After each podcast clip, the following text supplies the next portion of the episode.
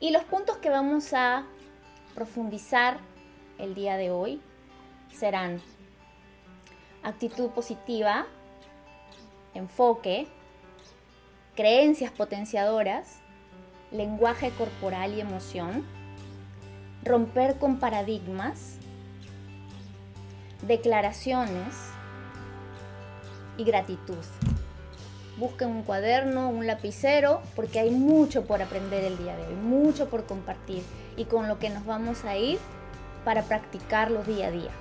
¿Y cuál es tu ritual al levantarte por la mañana? Vamos a analizarnos un poquito. Una mañana, un lunes en la mañana, mientras me cepillaba los dientes, me sorprendí declarando lo siguiente.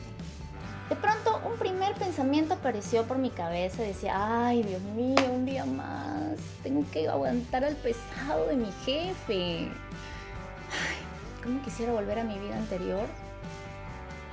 Antes de la pandemia, como cuando trabajaba sola, cuando nadie me mandaba, cuando yo monitoreaba mis horarios, eh, cuando yo organizaba mi vida.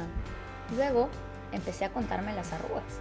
Apareció el desgano y el aburrimiento. Entonces ya no era un pensamiento, ¿verdad?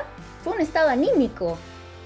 Tomar una decisión y dije, mejor no voy a trabajar, me hago la enferma, llamo a mi jefe, le digo, mira, me dio, creo que tengo COVID, no sé, me quedo en casa. De pronto me siento infeliz, me siento con desgano, me siento sin ganas de hacer nada. Es lunes, por favor, es el mejor. Siempre declaré que era el mejor día de la semana. O sea, supuestamente, si es el mejor día de la semana, ¿por qué me siento así? Pensamientos. Esos pensamientos nos generan creencias esas creencias que luego se convierten en declaraciones. Allí es donde surgen las emociones, que se convierten en sentimientos.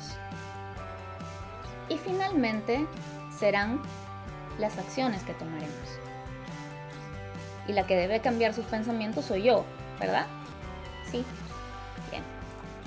decidí prepararme el mejor jugo de la semana, hacer un poco de ejercicios, saqué a pasear a mi perro, agradecí por la vida, por la salud que tengo y decidí, declaré que hoy sería un día ganador.